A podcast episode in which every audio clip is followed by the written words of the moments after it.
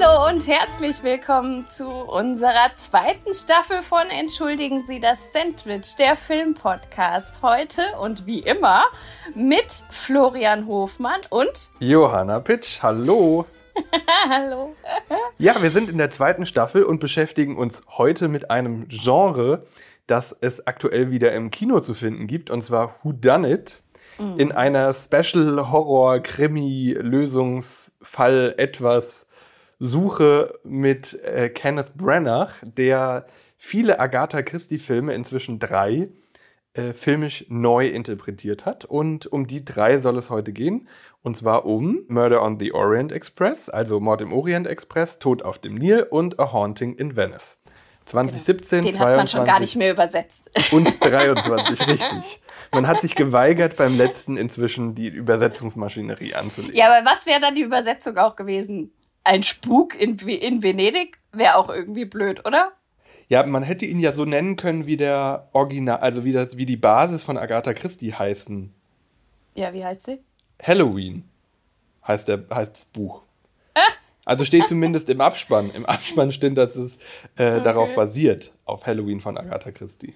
Ja, es basiert. Aber auch nur sehr locker. Also, wie fangen wir an, Johanna? Also, Who Done It ist ein, ein Krimi-Genre. Genau, ich glaube, wenn man tatsächlich erklären möchte, weil das tatsächlich auch ein Film ist, den viele auch gesehen haben, wenn man erklären möchte, was das Genre quasi ist, dann ist es das, du hast sozusagen einen beschränkten Raum mit ganz vielen Menschen und es wird sozusagen ein Mord äh, geschehen und dann geht es eben darum, wer am Ende diesen Mord begangen hat und so wird eben beschäftigt sich diese, dieser Film oder Serie, was auch immer, quasi damit, dass eben, dass der meistens ein Kommissar oder möchte gern Hobbykommissar, wie jetzt hier bei äh, Poirot, quasi. Naja, möchte gern Hobbykommissar. Also, Johanna, ich bitte dich.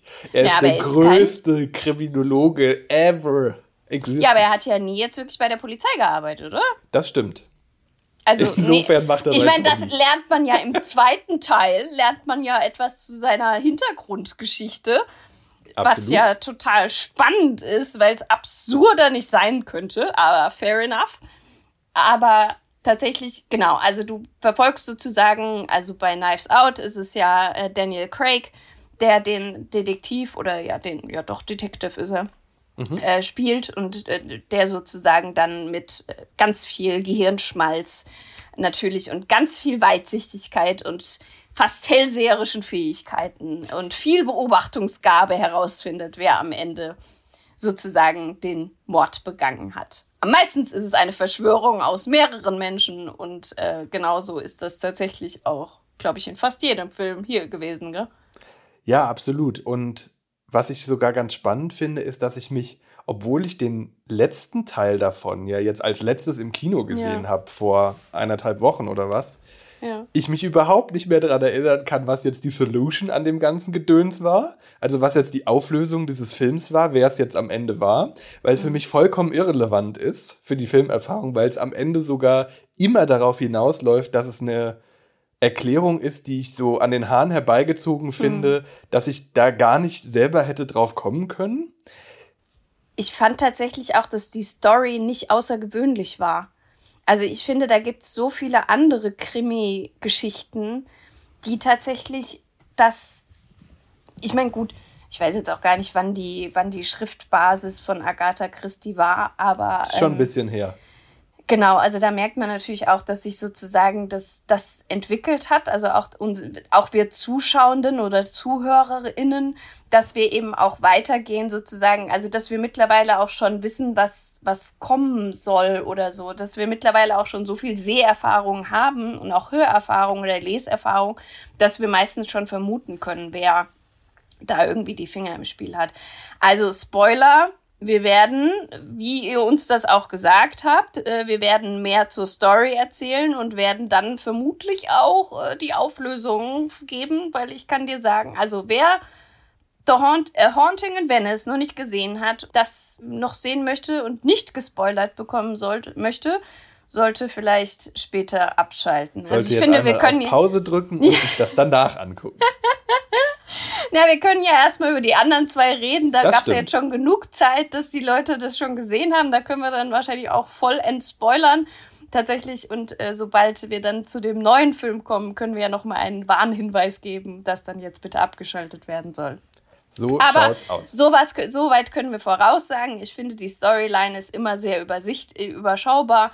Und es ist jetzt also wie du sagst, ich finde, die Auflösung ist dann sehr an den Haaren herbeigezogen, aber jetzt auch nicht so, dass man es nicht hätte erwarten können. So, finde ich. Also. Mhm. Sie ist nicht unbedingt super unlogisch, wie ja. jetzt im dritten Teil fand ich, ja. war sie doch ein bisschen sehr unlogisch. Also ja, so, dass um ich, gedacht. Genau, so dass man als Zuschauer finde ich nicht direkt drauf kommen könnte. Ja, ja. Was sich bei den anderen beiden Filmen, wenn wir jetzt mal anfangen bei Mord im Orient Express, ja. den ich, glaube ich, als Reboot dieses Genres im Kino oder in der Filmgeschichte in der neueren, dadurch mhm. ist ja auch Knives Out jetzt nochmal ja. mit geboren worden, sag ich jetzt ja. mal. Es gab auch letztes Jahr oder so nochmal einen, wo ich auch im Kino war tatsächlich, den ich nicht schlecht fand, aber ich habe den Namen komplett vergessen. Es war aber genauso Knives Out mäßig. Naja, genau es gibt so. ja einen zweiten Teil von Knives Out. Dieser nee, nee, Glass der war es nicht. Ja, Claire's Onion ist völlig absurd, meiner ja, Meinung das nach. Stimmt. ähm, also da haben sie keine Ahnung was genommen, als sie das geschrieben haben und produziert haben. Aber nee, es war noch mal ein anderer. Der war auch äh, tatsächlich auch in so einem Herrenhaus und so. Wie hieß der denn nochmal? Sorry, jetzt bin ich die ganze Zeit so. Kennst du das, wenn du dann weil, wissen willst, was kommst. es ist? ja, ich kenne das. Fangen wir also mal an mit Mord im Orient Express aus dem Jahr 2017. Kenneth Branagh, der spielt den titelgebenden Ermittler, genau, den Belgier. Einen belgischen möchte gern Kriminologe. Weil er ist nicht ausgebildet. Das stimmt. Aber er hält sich für den klügsten Ermittler ever existing. Yes. Und der fährt mit einem Zügchen, dem Orient Express, ich weiß gar nicht, warum er mit dem Zug jetzt auf einmal fährt. Es begibt sich einfach so, dass er dann mit dem Zug fährt. Und das hat doch bestimmt auch wieder, dass er irgendeine vorherige Aufgabe bekommen Der hat doch bestimmt wieder so einen Auftrag bekommen, weshalb er irgendwen von den Leuten, die da in dem Zug sind, beschattet. Nee, er, er, beschattet, glaube ich, niemanden, sondern er wird diesmal von diesem Bug, der den Zug führt, also der Zugführer sozusagen, der lädt ihn ein, da mitzufahren, weil er irgendwo du hin den muss. Schaffner? Ja, oder den Zugbesitzer oder sowas, den Zugbetreiber. Der lädt ihn ein, das ist ein Freund von ihm, da auch mit dem Zug zu fahren, zusammen mit den ganzen anderen PassagierInnen, die da mit am Start sind. Unter anderem der von Michelle Johnny Pfeiffer. Depp verkörperte Ermordete am Ende vom Tag. Ein Verbrecher, der niedergestochen in seiner Kabine aufgefunden wird nach einer rumpeligen Fahrt und bevor sie am Ende wegen eines Schneesturms oder einer Lawine, die einen Tunnel verschüttet, nicht mehr weiterfahren können, haben wir den Perf die perfekte Ausgangslage für den klassischen Whodunit, also ein begrenztes Setting, niemand kann raus aus diesem Raum, es gibt ein, eine sehr begrenzte Anzahl von Verdächtigen, und zwar die uns alle im Vorfeld vorgestellt wurden.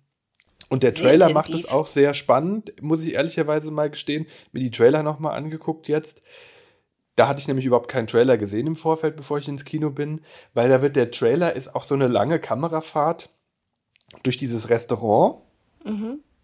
Und dann wird jeder einzelne vorgestellt. Also mit so einer mhm. Bauchbinde ja, auch, wer ist der, wer ist der, wer ist der Mörder sozusagen. Mhm. Und das fand ich sehr spannend gemacht und ich fand auch den ersten Teil damals sehr erfrischend, weil er visuell fand ich ganz schön gemacht war. Ja. Tolle Bilder drin hatte, also für immer in meinem Gedächtnis in dieser Hinsicht ist diese Vogelperspektive ja. von dem Top-Querschnitt. Also man hat das Dach des Zuges abgeschnitten und filmt von oben durch diesen ganz langen Gang des Zuges, bis man am Ende so viel Spannung auch visuell aufgebaut hat und man dann den Toten sieht.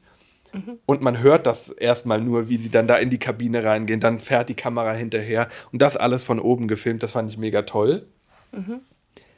Und ja, am Ende finde ich, hat man bei dem Film noch viel eher das Erlebnis, dass man da auch mitfiebern kann und sich irgendwie vorstellen kann, wie kommt man dazu, dass man diesen Mörder oder jetzt in dem ganz konkreten Fall, Achtung, Spoiler, die Mörder am Ende überführen kann und man rätselt da, finde ich, noch ganz gut mit. Anders mhm. als im zweiten und dritten Teil, finde ich, ist es da noch sehr verständlich und sehr, ah, jetzt wird der befragt, jetzt wird der befragt, jetzt wird der befragt gemacht. Und mhm. es gibt noch wirklich auch hanebüchende oder einfach zu durchschließende, durchschauende Hinweise, warum die Rollen jetzt eine Rolle sind und eigentlich andere Menschen sind und warum die alle jetzt in diesem Zug sind. Das finde ich erschließt sich am Ende eigentlich ganz gut. Ja. Mhm. Das sind, glaube ich, Schwächen aber der anderen beiden Filme. Ein Passagier ist gestorben. Er wurde ermordet. Der Mörder ist hier in diesem Zug. Und jeder von ihnen ist ein Verdächtiger. Dann wollen wir mal einen Mörder fangen. Ein Mann hat mein Abteil durchwühlt, mitten in der Nacht. Sie sind sicher, dass es ein Mann war? Ich kenne das Gefühl, wenn ein Mann in meinem Schlafzimmer ist. Was hielten Sie von dem Toten? Lassen Sie sie da raus. Hatte er Feinde? So viel Sie wollen. Der wahre Mörder ist genau hier. Es ist einer von Ihnen. Wir sind umgeben von Lügen. Ich schlafe hier, wo mich jeder sehen kann. Und wo ich jeden sehen kann. Ich glaube halt tatsächlich 2017 war eben noch so ein bisschen das, wie du es vorhin auch gesagt hast, so eine Neuerung, dass man tatsächlich dieses ja. Genre auch wieder so ein bisschen wiederbelebt hat. Und dann hat man halt gemerkt, oh, guck mal, damit kann man Geld machen. Und dann wurde das Ganze halt einfach ausgeschlachtet. Und da muss ich halt sagen, hat dann einfach an den Erfolg des ersten Films, hat einfach keiner der anderen beiden irgendwie ranhalten können. Tatsächlich fand ich auch, die Bilder waren einfach sehr schön, was der im ersten Teil auch gemacht hat. Du hattest wirklich auch diesen Orient Express, also für mich hat der Orient Express immer so eine, eine andere Bedeutung noch, weil mein Papa den immer gerne fahren wollte. Der hatte da mhm. immer so einen Traum, dass er gerne damit irgendwie mal eine Strecke fahren wollte. Deswegen war das tatsächlich für mich damals auch so ein bisschen, wo, also damals hat mein Papa ja noch gelebt, aber da nostalgisch war, verbunden sozusagen. Genau, genau. Also das war irgendwie so, eine, hatte für mich noch mal eine andere Bedeutung auch irgendwie. Und ich fand auch dann dieses also auch diese wirklich Enge, die du dann ja auch tatsächlich hast in diesem Zug. Also Absolut. ich finde, die hat sich halt auch auf die auf die ganze Stimmung auch ausgewirkt. Also du hattest wirklich auch dieses Gefühl, dass es eben so eng ist. Und ich meine, klar, am Ende sitzen die da dann in dieser, in, in diesem, wie so ein, was eben nennt man so, wie so ein Barn, so ein. Äh, sie sitzen im Bordrestaurant? War das das Bordrestaurant. Ich hatte gedacht, das wäre außerhalb vom Zug gewesen. Ach so, sie sitzen dann in dieser verschütteten Höhle und da äh, er, ja. erklärt er sozusagen, wer die Mörder also sind. Also bei der Auflösung, genau, ja, genau, genau, das meinte ich, ja, ja, genau. Ich finde, es war auch ein bisschen Action dabei, aber es war jetzt nicht, also ich finde, was man in diesem Genre halt merkt, es ist jetzt nicht, es geht nicht um dieses Actionlastig oder es geht jetzt nicht auch um irgendwelche ähm, Überraschungsmomente im Sinne von Jumpscares oder irgendwie, also mhm. dass du irgendwie jetzt, dass Leute sich erschrecken, sondern es geht tatsächlich um diese Auflösung. Also du folgst tatsächlich diesem Protagonisten oder Protagonistin ja. in Form des Detectives oder wie auch immer, möchte gern äh, Kriminologe und äh, folgst dem sozusagen jedem Schritt. Und ähm, das ist eigentlich. Und rätselst mit. Das genau. ist die, äh, eigentlich die eigentliche Hauptaufgabe dieses genau. Films, glaube ich, dass genau. man Lust hat, da ebenso ja. den Fall zu lösen wie Hercule Poirot. Und ich glaube, dass tatsächlich, weil was mir jetzt aufgefallen ist natürlich, also ich finde, jetzt mit gewisser Seherfahrung schaust du die Filme, also wir schauen Filme sowieso anders, weil wir anders drauf schauen, aber tatsächlich finde, du schaust diese Filme auch anders, weil du mittlerweile gelernt hast, dass du auf jedes mhm. Detail achtest. Genauso wie, wie Hercule Poirot, dass er da sitzt und er sagt ja eigentlich, eigentlich ist er ja nur ein guter Beobachter, weil er sieht, wie die Leute zusammen interagieren, was passiert und vor allem finde ich ganz oft, wenn zum Beispiel so eine Szene ist wie in dem zweiten Teil, wenn sich die der Buck und irgendwer kloppen, irgendwer, irgendwer mhm. kloppt sich da. Der ja. Cousin, glaube ich, von Gail Ghetto.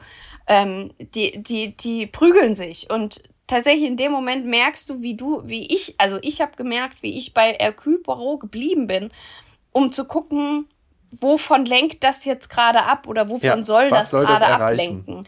Und ich glaube, den Vorteil hatte natürlich der erste Teil noch, weil damals ist der Zuschauende noch tatsächlich ein bisschen jungfräulicher an diese Sache und an dieses äh, Genre rangegangen, würde ich sagen. Und deswegen vermute ich, dass tatsächlich der erste Teil noch ein bisschen es einfacher hatte, gewisse Sachen als Überraschungsmoment am Ende zu tarnen. Was, glaube ich, in den nachfolgenden ein bisschen schwieriger wurde oder geworden ist, sag ich mal, weil du halt schon die, deine Zuschauenden dahin erzogen hast, wirklich überall hinzugucken. Worauf sie achten sollen, absolut. Ja. ja. Und ich finde auch, der erste Teil hat Blicke gelenkt, in dem Sinne, dass er viele Sachen gezeigt hat, die man wahrnehmen kann. Mhm. Und der zweite Teil hat das überhaupt, also der, der lenkt einfach visuell so krass ab, weil der so schlecht aussieht. Ja. Wo man sich die ganze Zeit denkt, aha, warum hat man das jetzt so gemacht? Okay, also ich würde sagen, wir schließen jetzt den ersten genau, Teil ab, weil der noch Teil. so gut war. Und wir gehen jetzt weiter zu dem zweiten Teil, weil da gibt es einfach nur Schlechtes, was man hervorheben kann. Und damit wir jetzt auch ein bisschen Zeit haben, auch uns über den zweiten Teil herzuziehen, sozusagen. Richtig. Was man vielleicht noch zum ersten Teil und aber das gilt auch für den zweiten Teil sagen kann, ist es ein relativ hochkarätiges Ensemble gewesen, was mitgespielt für alle, hat. Ja, für, genau. für alle in allen ja. Variationen. Ja. Also Johnny Depp und äh, Daisy Ridley hatten wir im ersten Teil. Michelle Pfeiffer. Michelle Pfeiffer. Und im zweiten Teil hatten ja, wir Gal Gadot. Im zweiten Teil Gal Gadot, dann Army Hammer, der damals noch nicht verrufen war. Du hast ähm, Emma Mackey, was ich total spannend fand, weil die ja gerade durch Sex Education da so ein bisschen Aufwind bekommen hat und Aufmerksamkeit. Du hattest ähm, Annette Benning, ähm, natürlich Kenneth Brenner. Also genau. so wirklich, also du hast jedes Mal ist es wirklich ein Star-Ensemble von, von Menschen, wo du und das finde ich einfach das Traurige an dem zweiten Teil, weil du wirklich einfach denkst, du hast so ein krasses Ensemble das und da kommt so ein Müll bei raus und ja. das ist wirklich, also wirklich, ich musste wirklich sagen, die einzige, die mir darstellerisch in dem Film gefallen hat, war Emma Mackey, weil du hast bei ihr wirklich und das ist, finde ich, was, was tatsächlich, was rückblickend auf alle drei Filme für mich zutrifft, dass tatsächlich die Schauspielerinnen, es sind immer Frauen, die am Ende sozusagen den Mord begangen haben oder hauptsächlich sozusagen mit involviert mhm. waren in den Mord, dass die tatsächlich die größte und beste schauspielerische Leistung abgeliefert haben in dem Film. Das muss ich wirklich sagen mir hat an dem zweiten Teil vor allen Dingen äh, Letizia Wright am besten gefallen, die mhm. die quasi Verlobte von Book spielt. Mhm. Und da habe ich aber, ich habe den zweiten Teil einmal im Kino gesehen, da fand ich ihn ganz, ganz, ganz, ganz, ganz, ganz schlimm. Mhm. Und dann habe ich ihn noch mal jetzt auch vor ein zwei Wochen noch mal auf Disney Plus. Übrigens alle alle beiden Teile der ersten die ersten beiden laufen bei Disney Plus. Der mhm. dritte wahrscheinlich auch demnächst. Da habe ich ihn nochmal geguckt, weil ich ihn jetzt für unsere Besprechung nochmal warm machen wollte, eben weil er so schlecht war und ich ihn verdrängt habe. Und da ist mir dann aufgefallen, dass ich ihn inhaltlich total, im Gegensatz zum ersten Teil, total, also total einfach gestrickt fand. Also mhm. ich fand, es war ja. überhaupt nicht mehr versteckt, was da passieren ja. soll. Es ja. war die Spoiler, Handlung. Ehemann bringt Ehefrau um, reiche Ehefrau, um das Erbe zu kriegen. Genau. So, und es gibt, es gibt diesen komischen Vorlauf, diese Backstory, die überhaupt keine Relevanz hat am Ende. Es gibt dann noch diese aufgedeckte Binnenhandlung, dass Poirot jetzt dabei ist, weil er jetzt eigentlich den Bug beschatten soll und deshalb ist er überhaupt nur noch am Start. Also es war alles so ein bisschen an den Haaren herbeigezogen vom Setting her, vom Grundsetting, während das erste so passiert und der ist halt einfach dabei, ist beim zweiten das einfach so gedrängtes und dann passiert das und dann passiert das und dann ist mhm. sie nämlich noch da. Mhm. Also es wird einem alles so hinpräsentiert und man denkt sich dann die ganze Zeit, hm, warum kommt er da nicht früher drauf? Mhm. Jetzt mal und muss es mhm. erst bis zum Ende durchspinnen. Mhm. Mhm. Und dann haben wir natürlich wieder diese, also was visuell ganz, ganz schlimm ist beim zweiten Teil, ist, dieser, diese Greenscreen-Action vor allen Dingen, bis die auf diesem Boot sind. Mhm. Ich kann das total nachvollziehen, dass man das nicht auf dem Nil auf einem Schiff hat drehen wollen und dafür ein Model gebaut hat und CGI gebraucht hat, alles klar, klar kein, kein ja. Problem. Aber warum hat man die ganzen Ägypten-Sachen nicht on Location gefilmt, sondern vorm Greenscreen? Ja. Erschließt sich für mich nicht. Nee. Vor allem das peinlichste, die peinlichste Szene war das mit den, mit den äh, Pyramiden, Ja. wo er den Buck das erste Mal trifft und äh, Buck mitten auf der Pyramide steht und irgendwie Und einen Drachen steigen einen lässt. Drachen steigen lässt und du denkst so, hä? Und, dann, Und das da sieht auch so billig einfach, aus. Ja, das sieht so schrecklich aus und du denkst dir nur so, wieso?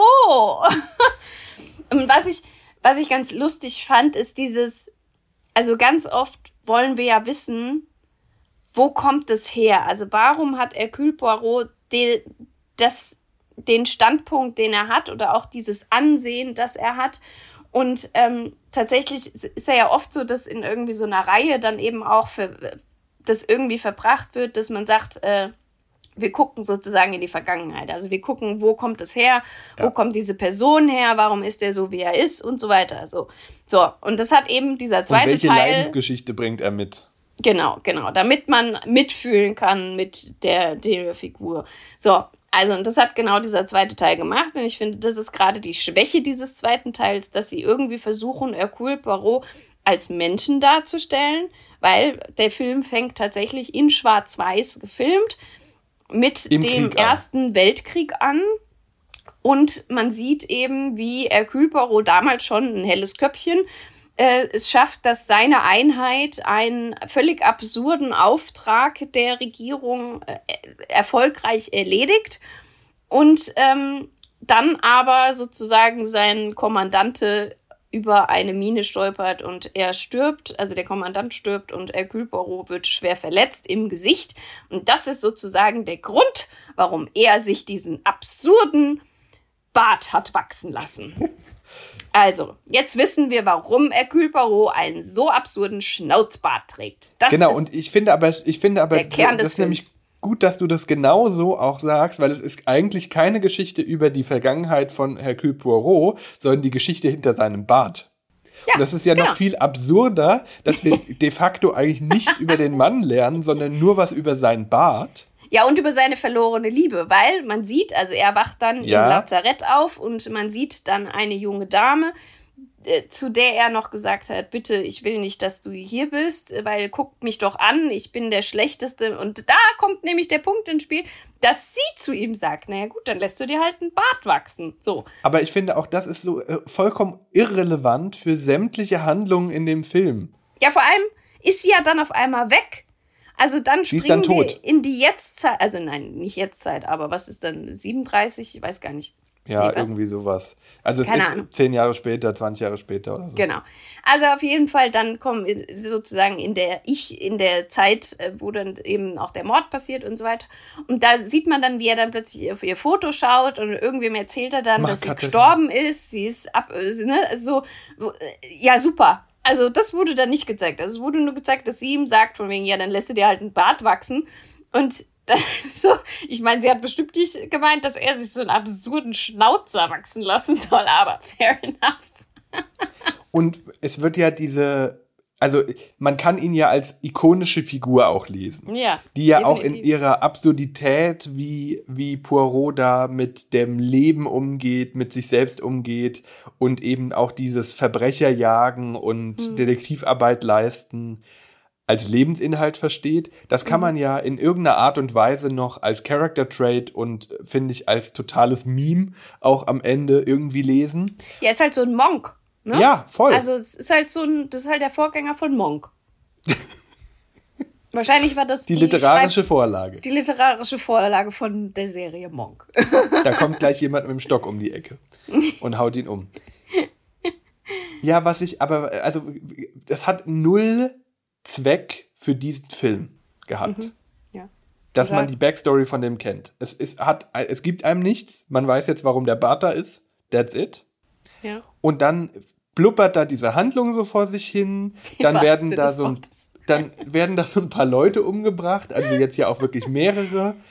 Leider wurde ja auch Bug umgebracht. Den fand ich als Rolle noch total spannend, die ganze Zeit mit dabei. Und Weil er auch die gefunden. einzige emotionale Verbindung zu Poirot hat, Genau. meiner Meinung nach.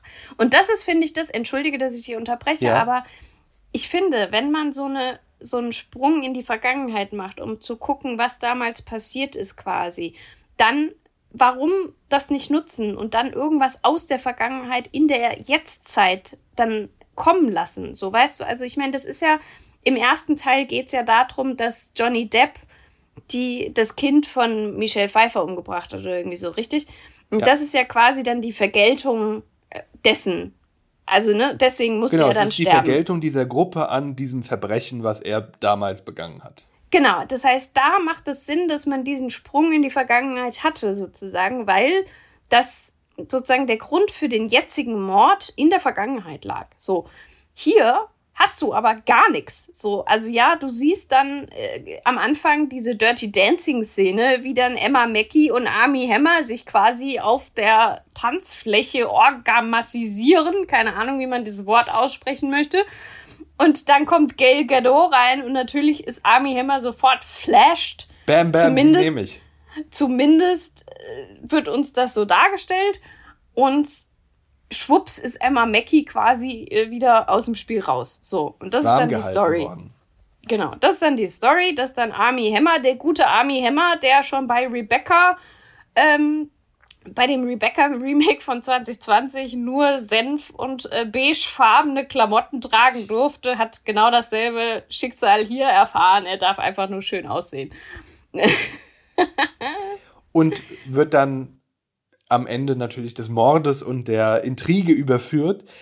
Aber was ich beim zweiten Teil auch noch irgendwie, was mich total gestört hat, ist dieser Tathergang, wie man den auch aufgelöst hat und wie man den gezeigt hat. Während es ja, okay, vielleicht ist das aber auch ein, ein Ansatzproblem, weil der Mord ist im ersten Teil passiert Mhm. Also die, die, quasi der Grund, warum es jetzt diese Rache gab der Gruppe im ersten Teil, liegt in der Vergangenheit. Mhm. Und hier ist es aber so, dass sich ein Plan überlegt wurde von den beiden, also von äh, Army Hammer und Emma Mackey, sie ja umzubringen und auszunehmen mit dem Testament und so weiter, der aber dann erst in der Zukunft umgesetzt wird und sozusagen Poirot dabei zuschaut, wie dieses ganze Ding passiert. Und da frage ich mich halt, wieso checkt er das erst, sobald drei Leute umgebracht wurden? Ja. Und warum checkt er das nicht schon, während der mit denen auf der Hochzeitsparty ist? Ja. Und dann sie auftaucht und dann sie auch noch auf dem Schiff auftaucht. Also, ja. I mean, wie, ja. wie, wie, ja, wie? Total, total. Also das muss ich sagen, ich finde, das war die schönste Szene, also bildlich die schönste Szene. Als da dieses Schiff noch kommt? Nee, als Emma Mackey die Treppen in diesem roten Kleid, da sind sie noch auf, an Land, ähm, als Emma Mackey kommt, da wird auch wieder aus der Vogelperspektive. Stimmt. So wird von oben drauf geschaut und dann sieht, siehst du, wie äh, halt eine Frau, du weißt natürlich, dass sie es ist, und äh, sie läuft in so einem langen roten Kleid mit Schleppe quasi diese Treppen hoch und dieses Kleid zieht sich hinter ihr entlang diese Treppen nach oben. Das war tatsächlich, finde ich, die einzige richtig schöne Szene in diesem Film, weil der Film wirklich einfach billig war, meiner Meinung nach. Also ja, und also komischerweise, ne? Also das, ja. da fragt man sich so, warum hat man nach dem ersten Teil sich entschieden, das so zu machen, weil man, also man hat doch jetzt in den letzten Jahren gemerkt, dass CGI nicht so wirklich was bringt, außer man muss es wirklich einsetzen. Ja. Und wieso, und es gibt wirklich viel bessere Methoden, sorry to say, inzwischen ja. Sachen zu filmen, als sich vor einen Greenscreen zu stellen und sämtliche Szenen in einem anderen Land zu spielen zu lassen, mhm. dann geht doch einfach auch mit dem Ensemble, das hätte doch geldmäßig noch gereicht, dann ja. geht doch, fahrt doch einfach dahin für eine Woche und dreht das Ding da weg. Das müsst ihr doch jetzt nicht im Studio machen. Ich meine, was natürlich sein kann, ich, ich, weiß nicht genau, wann die gedreht haben. Ich meine, rausgekommen ist ja 2022 ne? und ich könnte mir natürlich vorstellen, dass sie wahrscheinlich tatsächlich das auch anders sich vorgestellt haben, aber dann durch die Pandemie tatsächlich da beschränkt wurden. Fair enough.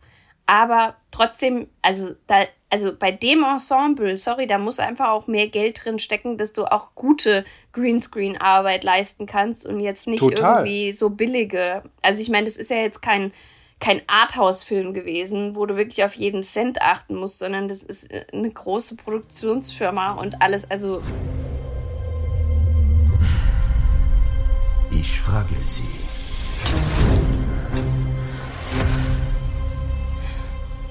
Haben Sie jemals so sehr geliebt?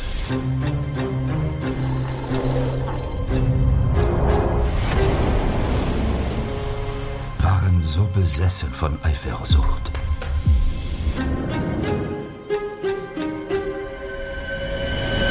Dass sie hätten töten können.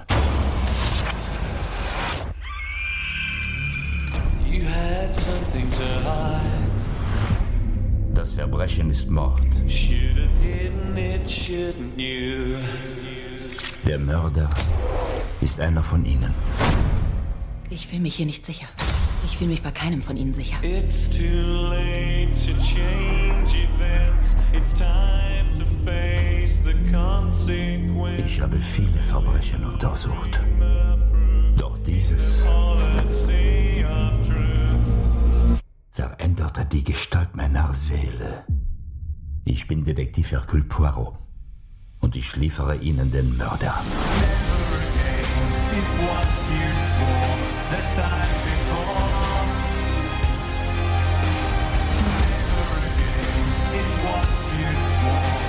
Wie viele große Geschichten sind Tragödien? Also, was ich tatsächlich noch spannend fand bei dem Film, du siehst natürlich total, wer, also das ist ja, das ist ja so ein Key-Moment des Kinos tatsächlich. Also du siehst in dem Film sofort, wer die wichtigen Personen sind. Und ich finde, das macht dieser Film natürlich auch, das machen auch alle, alle Filme da natürlich sehr gut. Selbst wenn du jetzt so, auch im ersten Teil hast du ja so eine Marktszene irgendwie, wo sie da auf so einem Bazar in Istanbul oder ich weiß nicht, wo, von wo sie losfahren oder so. Aber du, du siehst tatsächlich immer, um wen geht es. Du siehst natürlich genau. Gail Gadot, die in ihrem silberfarbenen Kleid das erste Mal auftritt. Du hast natürlich Emma Mackey und Army Hammer, die sich da auf der Tanzfläche begnügen. Und äh, du, also du siehst sofort, und das ist halt dieses Spannende am Kino einfach, wie der, wie dein Blick gelenkt wird und wie du mit bestimmten Lichteinstellungen, wie du mit bestimmten äh, Filtereinstellungen quasi sowas zeigen kannst. Und das finde ich, das war tatsächlich so das Einzige, wo ich sage, okay, dafür, das, den Credit gebe ich dem Film. und vor allen Dingen, weil es ja gerade im Whodunit so wichtig ist, den Blick zu leiten und ja. Interesse auf bestimmte Sachen zu erwecken, die aber, also wie zum Beispiel dann diese komische, wo ist denn meine Kamezinrotfarbe? Ja. von dieser Mutter, ja. die dann malt, ja. wo ich mir dann so dachte, so, boah, kann man es noch deutlicher machen? Also es, das war wirklich, der, also der zweite Teil war wirklich in allen Varianten, fand ich ein Downgrade zum ersten Teil. Billig. Und umso schöner, in Anführungszeichen, dass man sich damals schon entschieden hat, einen dritten Teil zu machen, mhm. der lustigerweise jetzt einmal das Genre wechselt. Also er bleibt weiterhin ein Whodunit, aber kriegt mhm. jetzt ein neues Setting und zwar A Haunting in Venice, wenn wir da mal rübergehen, rüberspringen wollen. Sozusagen. Also, Spoiler-Alarm, wer The Haunting, A Haunting in Venice noch nicht gesehen hat und es gerne noch sehen möchte, ohne von uns gespoilert zu werden, bitte jetzt abschalten. Richtig. und alle anderen, die es vielleicht nicht sehen wollen oder sich ein bisschen was anhören wollen, können gerne ja weiter. Die sich sagen, ah, I don't care. I don't care. Machen wir mal weiter. Ja, A Haunting in Venice wechselt das Genre hin zum Horror. Wobei wechselt er wirklich das Genre? Er wechselt das Genre nicht, sondern ich finde, er gaukelt etwas vor. Das stimmt. Das stimmt. Aber ich fand die Trailer, mhm, ja. die haben extrem vorgeführt, dass es ein Horrorfilm wird. Ja, total. Ich meine, das ist ja, es steckt ja schon im Namen. Also genau. prinzipiell A Haunting in Venice für alle, die des Englischen vielleicht nicht so mächtig sind. Also Spuk in Venedig, einfach mal platt übersetzt. Und dadurch hast du schon definitiv dieses, damit ziehst du ja schon Horrorfilmfans quasi an. Horrorfilmfans, die vorher noch nie irgendwie Interesse an einem Whodunit-Genre hatten, werden jetzt natürlich, oh. Und das hat auch der Trailer gezeigt. Ich finde, der Trailer ja. war wirklich so, wie du eben auch gesagt hast, der Trailer hat wirklich vorgegaukelt, oh, guck mal, hier kommt jetzt plötzlich Übernatürliches ins Spiel. Huhuhuhu. Naja, und der erste Trailer, muss man auch dazu sagen, war einfach erstmal A Haunting in Venice, wusste man einfach nur den Titel. Dann hat man den Trailer gesehen und dachte sich so, ach ja, sieht ganz gut aus. Ähm, hat ein paar schöne Jumpscares schon im Trailer drin. Das wird ein schöner Horrorfilm. Und dann in der letzten Einstellung kommt Poirot. Und dann denkt man sich so, hä? das mhm. ist jetzt ein neuer Poirot-Film. Das ist ja auch mal interessant. Und mhm. das hat man, finde ich, auch in diesen ganzen Kommentaren unter den Trailer immer gesehen, dass es so mhm. war, so, oh mein Gott, das ist ja hier jetzt mal der, der, der Wechsel des Jahrhunderts sozusagen. Mhm. Das hätte man jetzt überhaupt nicht gewartet, dass das sich hinter einem Poirot-Film verbirgt. Mhm. Und ich finde, genau so ist es. Also genau so ist auch die Filmerfahrung. Es ist tatsächlich erfrischend anders, mhm. Wie der Film startet und dass er eine sehr, sehr lange Laufzeit erstmal hat, bis überhaupt was passiert in der Horrorrichtung. Ja. ja. Oder beziehungsweise er gaukelt einfach, das ist eigentlich ganz gut, wie du es beschrieben hast, Johanna. Er gaukelt die ganze Zeit vor, dass da jetzt gleich was kommen wird. Mhm. Und dann, kurz bevor man dann doch diese Schiene zum Horror äh, überschreitet, bricht Poirot das Alt ab. Mhm. Und mhm. dann sind wir wieder im klassischen Whodunit-Setting mit einem bisschen Gruseleinschlag. Ja.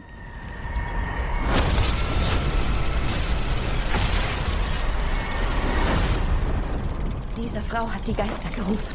Und sie haben geantwortet. Sie sahen, was ich sah. Geben Sie nur einmal zu, dass Sie es mit etwas zu tun haben, das größer ist als Sie. Heute Nacht fürchten wir uns alle. Wir können unseren Geistern nicht entkommen.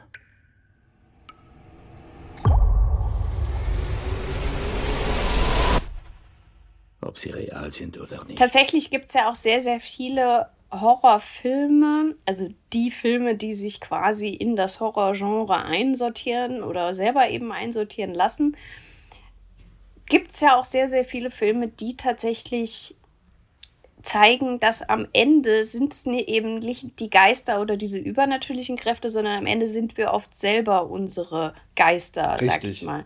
Also es sind einfach die Geister unserer Vergangenheit. Dementsprechend passt das ja natürlich hier auch wieder auf diesen Film und auf das Genre.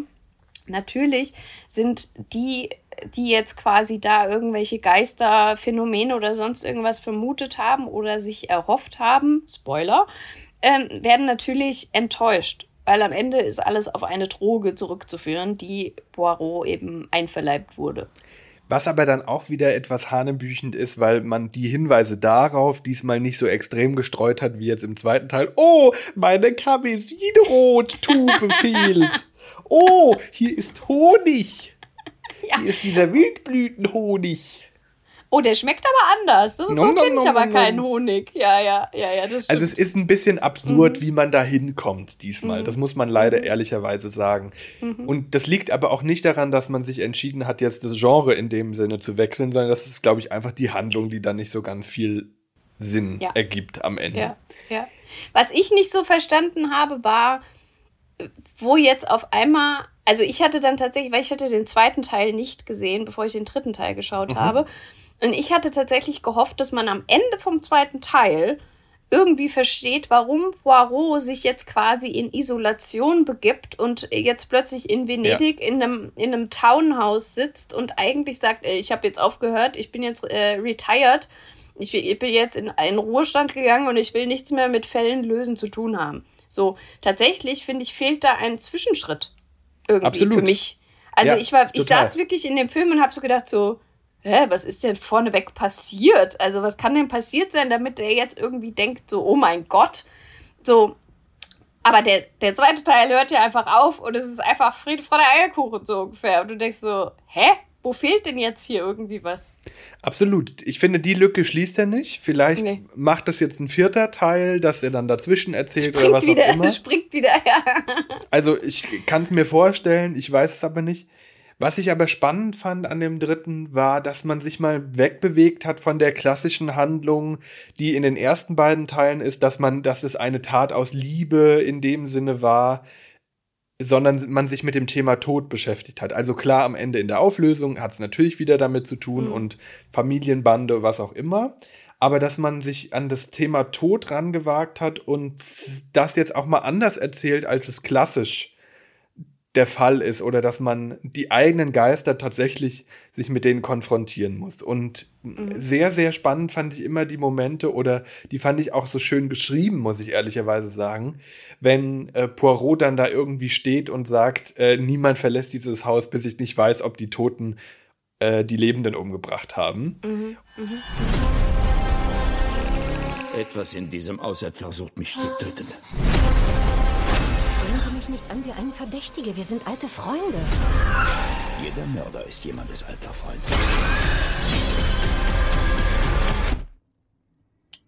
Niemand geht, bevor ich nicht weiß, ob die Toten die Lebenden ermordet haben. Wenn er so an seinem eigenen Verstand zweifelt, das sind eigentlich die schönen Ja. Momente, Ja. wo er sich selbst herausgefordert fühlt Ja. Ja. und wo man dann am Ende merkt, okay, jetzt kommt der Drive zurück. Jetzt ist er nicht mehr so unbeteiligt und wird da irgendwie reingezogen in eine Handlung. Auch wieder was. Er wird immer in irgendwas reingezogen, Mhm. was sich da irgendwie als Muster durchzieht für diese Filme. Man wünscht sich fast ein bisschen entschlossener, dass ihm das nicht nur passiert, sondern dass vielleicht er mal selber verstrickt ist in sowas. Mhm. Und sich sozusagen selber fragen muss, war ich jetzt vielleicht sogar schuld oder sowas? Also diese ganzen Sachen sind immer noch so ein bisschen kritisch zu sehen, finde ich, bei diesen ganzen drei Filmen, die wir jetzt von ihm präsentiert haben. Was man ihm aber, finde ich, zugute halten muss, ist, dass er gezeigt hat, dass man sich nicht verstecken muss hinter Whodunit und Horrorelemente. Ich fand, es hat erfrischend gut funktioniert für das ganze Genre. Ja. Was ich aber auch noch viel wichtiger und noch mehr hervorhebender fand, war tatsächlich, für mich war es so ein bisschen so eine Ode an Venedig. Und ich finde, Ja, das das, hat keiner der anderen Filme gehabt, beziehungsweise beim ersten, finde ich, hat man schon so auch diese Liebe zum Detail in dem Zug gesehen, der ja sicherlich auch nur ein Set war. Also, das finde ich, hat man schon da auch gesehen. Der zweite Teil war einfach mega schlecht. Und da hat man gemerkt, dass, da hat es nicht funktioniert Ja. Ob jetzt durch Pandemie oder nicht, keine Ahnung. Aber ich finde, was hier jetzt eben, und da schwingt natürlich auch so eine andere Komponente mit, weil du natürlich auch jetzt im Hinterkopf heißt, hast, durch Klimawandel kannst du nicht sagen, ob und wie Venedig in 50 Jahren aussehen wird.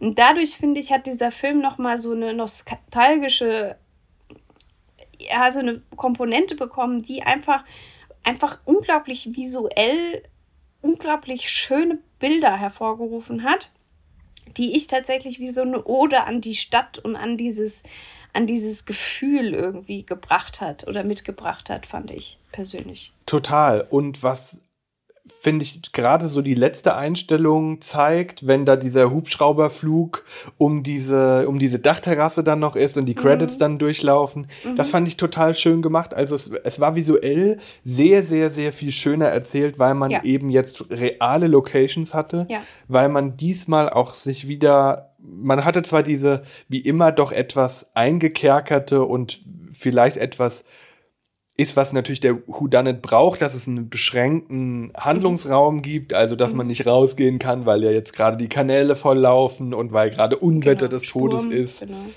Aber Klassisches Ho- Horrorfilmmotiv. genau, klassisches Horrorfilmmotiv, man ist in einem Haus auf engstem Raum eingeschlossen, dann wird der eine auch noch In, dem Haus spukt es noch. Also das Haus ist sozusagen schon bekannt, also stadtbekannt als das Haus, in dem es spukt, weil da eben Kinder äh, gestorben sind oder st- äh, zum Sterben hingebracht wurden oder so, so nach dem quasi die Kindergeister, die die, Ra die Blutrache der, der irgendwas war es doch, ne?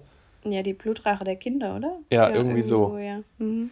Genau. Und was ich aber sehr schön fand, also Michael Jo ist ja auch mit am Start, die eine ganz. Du hast gelernt, den ich hab- Namen Ich habe den Namen gelernt.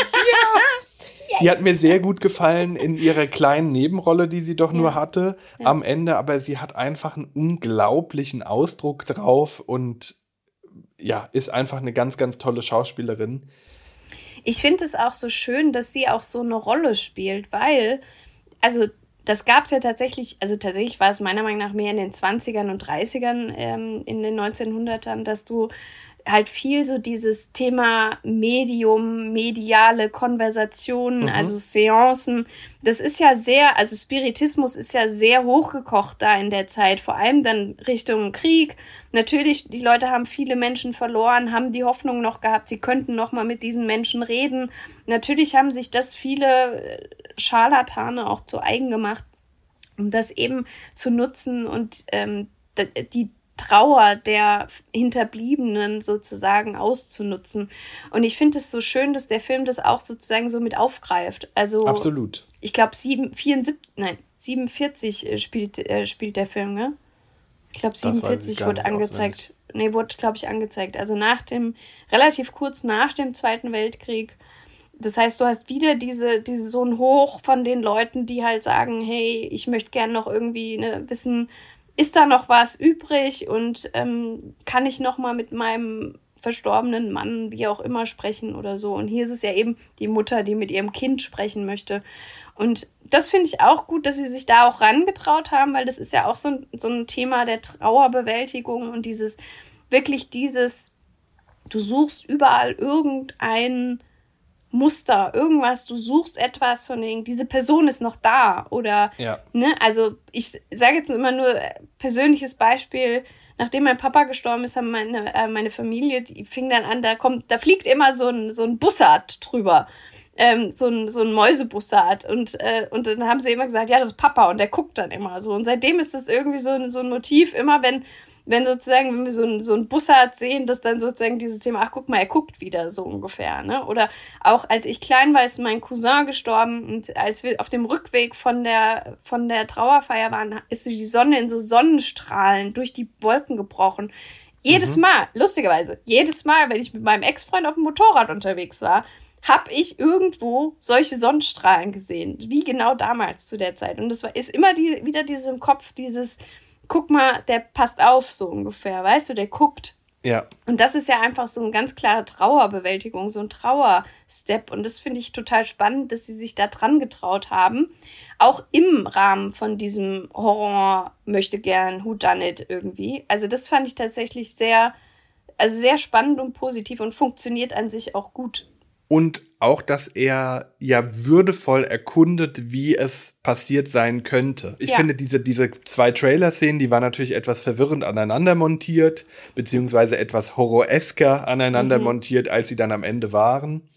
Aber es waren einfach schöne Momente, wo man sich an, über seine eigenen Sinne wundert, vor allen Dingen bei einem, der sich auf seine Sinne spezialisiert hat und mit den Sinnen erkunden möchte, äh, Verbrechen aufzulösen und der dann mhm. herausgefordert ist, und das ist, finde ich, das, was es ausmacht und was ich mir wünschen würde für einen nächsten Teil. Ich finde, die Filme sind gute Produkte des Hollywood-Kinos, die man sich angucken kann. Mhm. Alle drei, auch wenn der zweite eher ein Ausfall ist.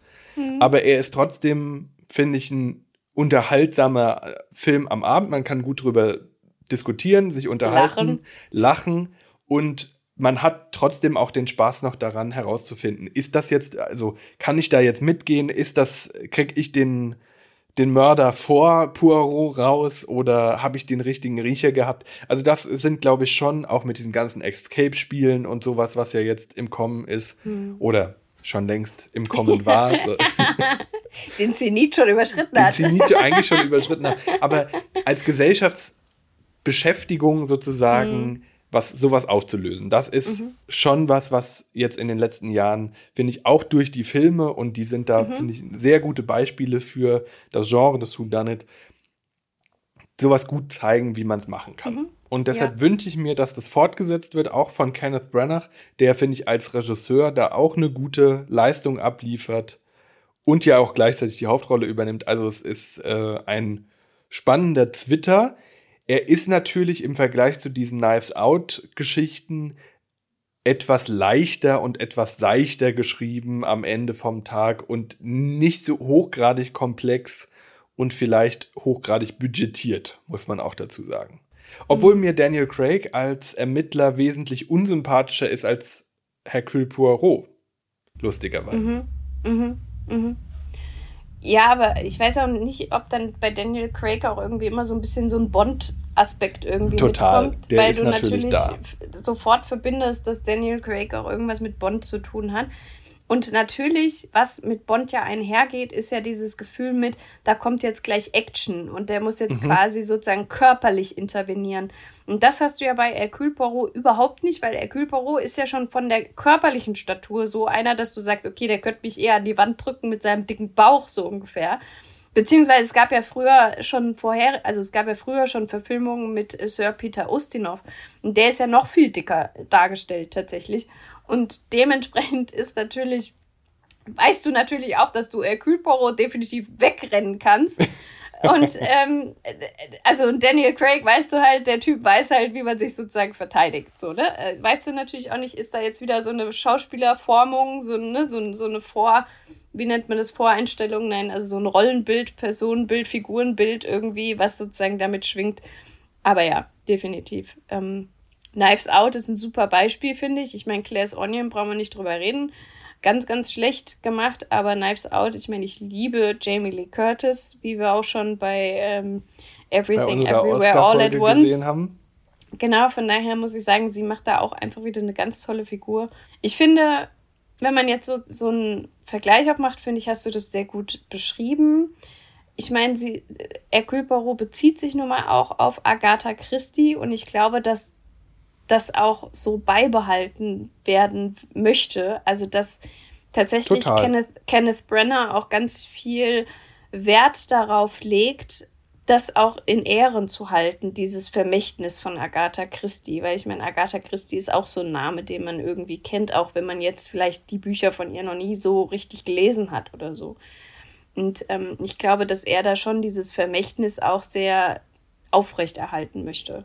Und was ich auch noch, also ich finde die beiden, sowohl Glass Onion als auch der erste Teil Knives Out und diese drei Filme haben, finde ich, geschafft, dass man das Genre wieder ernst nimmt. Dieser mhm. doch eher, sagen wir mal, in diese TKKG, drei Fragezeichen Richtung, also in die triviale Literatur und Kinderunterhaltung abgerutschte Genre wieder zu beleben in einem Hollywood, in einem Mainstream-Kino, was mhm. es ganz gut schafft, finde ich, zu unterhalten. Mhm. Und deshalb bin ich gespannt, ob da vielleicht nicht noch angeknüpft wird in irgendeiner Art und Weise. Eben spannenderweise mit so Genre-Mixen, also mhm. Horror meets Whodunit. Oder wir hatten es auch letztens im Kino geguckt, Johanna, dieses äh, How to Catch Them All oder wie, wie der hieß. Ähm, nee, See How They Run. Das, das war der Film, den ich meinte. Vorhin mit Sam ah, Blackwell, nein, keine okay. Ahnung, wie heißt der? Ja, ich weiß, was du meinst. Ja, ja. Ja, See How They Run, genau. See der. How They Run. Weil das ist, das setzt das ja auch zusammen. Es gibt ja nämlich auch noch haben diese wir den zusammen im Kino gesehen? Den haben wir zusammen im Kino gesehen mit ah. Hediger. Ah, das war der. Das war ah. der. Und, und zwar gibt es nämlich ja aus dem Who Done It ja auch noch diese Unterkategorien mit diesem Why Done It, also warum wurde es äh, mhm. begangen. Das mhm. ist, ist meistens im Who Done It auch erklärt am Ende. Aber mhm. dann gibt es natürlich noch diese How Done It und How to Catch Them. Also es gibt verschiedene mhm. Unterkategorien, die man aus diesem Genre natürlich noch aufmachen kann. Und ich mhm. finde, da ist ein ganz guter Türöffner jetzt passiert. Das muss man, finde ich, jetzt nicht ins Unendliche ausschlachten, aber es ist schön, dass dieses Genre wieder da ist. Mm, ja, ja. Und ich meine, man, man, weiß natürlich, ne, Hollywood ist äh, super im Reproduzieren. Richtig. Das heißt, ich meine, wie gesagt, es gab früher schon die Filme mit Sir Peter Ustinov. Also gerade Tod auf dem Nil hat der eben auch gespielt, das weiß ich auf jeden Fall. Und Dementsprechend weiß man natürlich auch, dass in wer weiß wie vielen Jahren auch wahrscheinlich Hercule Poirot nochmal einen neuen Fall bekommen wird. Ich weiß natürlich nicht, aktuell ist ja jetzt auch gerade erst rausgekommen, wie es da weitergeht mit weiteren Planungen bei ähm, in dem. Ich kann mir schon vorstellen, wenn der es mindestens mal das Doppelte von seinem Budget einspielt, ohne dass ja. da irgendjemand jetzt für Werbung machen konnte wegen des Streiks, ja. wird der bestimmt nochmal eine zweite, äh, eine vierte Runde kriegen. Ja, ja. Kann ich mir schon vorstellen ich hoffe, dass er dann ähm, nicht der Reihe folgt und wieder ein schlechter Teil kommt, so wie nach dem ersten kam ein schlechter, dann kam wieder ein guter. Von daher, ja, vielleicht lernen sie ja weiter und ähm, ja. Was ist denn deine Bewertung, Florian? Ach, stimmt, da sind wir ja auch. Ja. Ja, meine Bewertung. Also der erste Zum Teil, mhm. der würde von mir noch 2,5 kriegen von 5. Sandwich. 2,5, zweieinhalb Sandwiches von dir? Ja, zweieinhalb.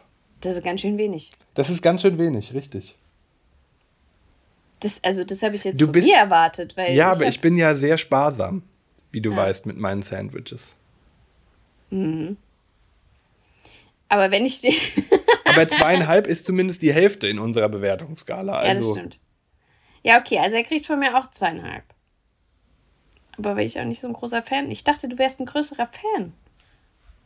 Nee, ich fand das einfach, ja, also ich fand es visuell sehr schön gemacht. Ich müsst ihr Dann bin ich ja jetzt mal auf deine Bewertung vom zweiten Film Ja, gespannt. die kriegt nämlich 0,5. Ah, okay, da sind wir gleich. Weil das hätte ich auch gesagt. Also, ich finde, der hat einfach nichts verdient. nee, der, das war noch, ja, 0,5 kriegt der zweite. Und der dritte. Sag doch endlich mal ein halbes Sandwich. Wir haben, also, du Sandwich. sagst doch auch nicht ein 0,5 Sandwich, oder? Also, was ist denn das? Gibst also, du mir bitte ein 0,5 Stück vom Sandwich? ich hätte gerne 0,5 Stücke. Also, geh doch mal so zu, ins Kaffee rein und sag ja, ich hätte 0,5 Er kriegt ein halbes Sandwich von mir. Und der dritte ja. Teil kriegt von mir zwei Sandwiches. Hä? Du findest den ersten besser als den dritten? Ja. Na, weil der visuell mich noch ein bisschen mehr gecatcht hat und die Story der fand erste? ich ein bisschen besser. Ja. Ha. Bei dir? Nicht, wie ich dem Schock entnehme. Nee, also ich finde schon, dass der dritte. Hm, kann ich sagen, dass er besser ist? Nee, also ich muss schon sagen, dass ich im Kino saß und mir so gedacht habe: so, oh ja, ist schon seicht, ne? Mhm. Also Okay, also er kriegt auch zweieinhalb. Wenn ich dem ersten zweieinhalb gegeben habe, dann kriegt er auch zweieinhalb. Okay, also wir haben zweieinhalb, 0,5 und zweieinhalb bei dir und bei mir zweieinhalb, 0,5 und zwei. zwei. Zwei Sandwiches. Zwei Sandwiches.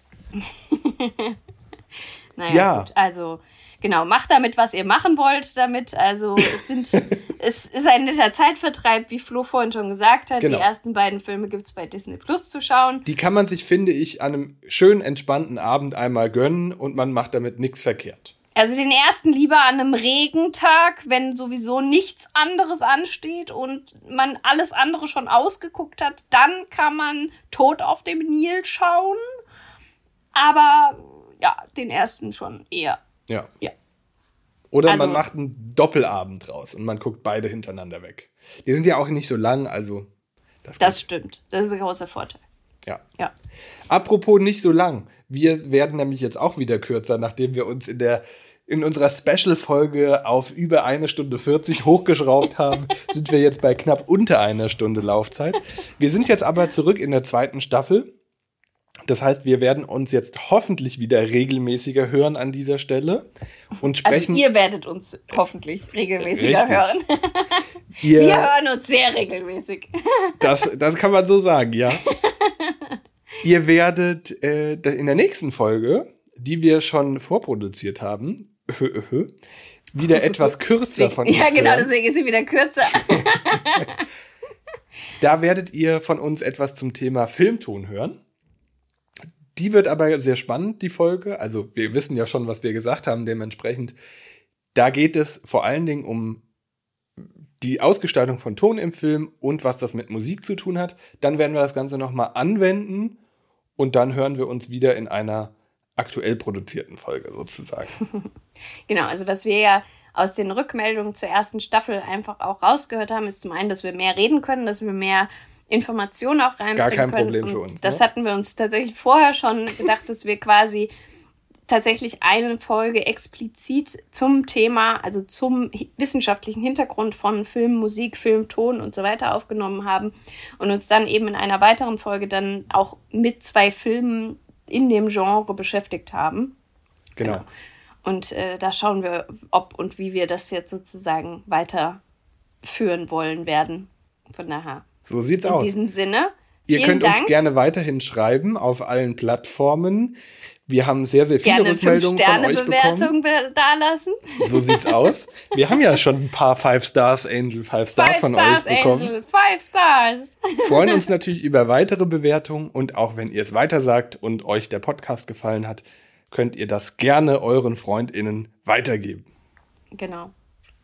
Wir sind super fasziniert immer wieder, wie viele Leute uns dann doch drauf ansprechen. Und ähm, von daher, also wir freuen uns. Ich habe auch meine Rückmeldungen bekommen, dass, dass wir so viel Englisch reden, tatsächlich manchmal in den, Auf in den äh, Aufnahmen.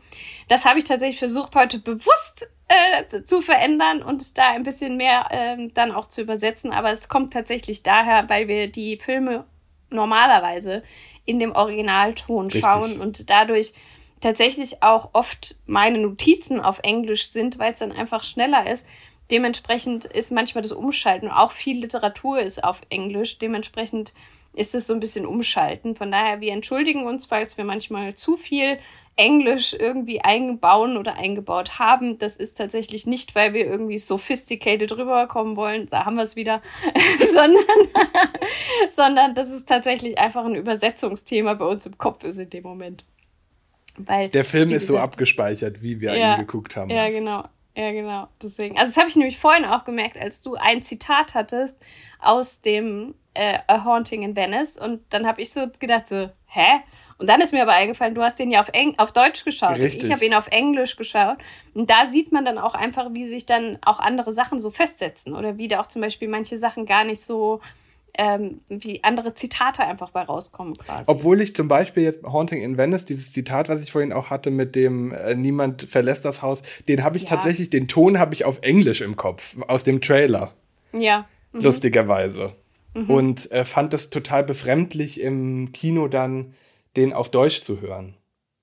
Ja. Ist sowieso ja so ein Thema. Aber ich finde, die Poirot-Filme kann man auch ganz gut auf Deutsch gucken, weil dieses äh, komische, angebelgischte etwas ja, kann man in der Synchronisation dann auch eher ein bisschen, finde ich, also ich finde das nicht so schlimm, wenn das eine deutsche Synchronisation versucht, als wenn es auf Englisch jemand genauso, versucht. Genauso habe ich im zweiten Film nicht verstanden, was war mit Rose Leslie, die dann plötzlich irgendwie eine französisch angehauchte ähm, ja. Dienstdame spielen ja. sollte.